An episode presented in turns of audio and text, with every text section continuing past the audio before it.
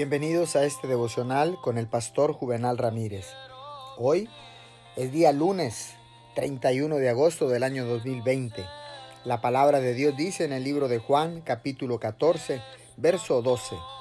Ciertamente les aseguro que el que cree en mí, las obras que yo hago también él las hará, y aún las hará mayores, porque yo vuelvo al Padre. Fuimos redimidos para hacer cosas grandes para Dios. El pasado no ha agotado las posibilidades o las demandas de hacer cosas grandes para Dios. La iglesia que depende de su historia pasada para los milagros de poder y gracia es una iglesia caída.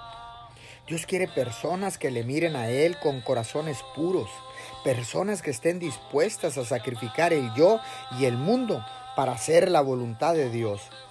Oremos para que las promesas de Dios puedan cumplirse cabalmente en nuestras vidas.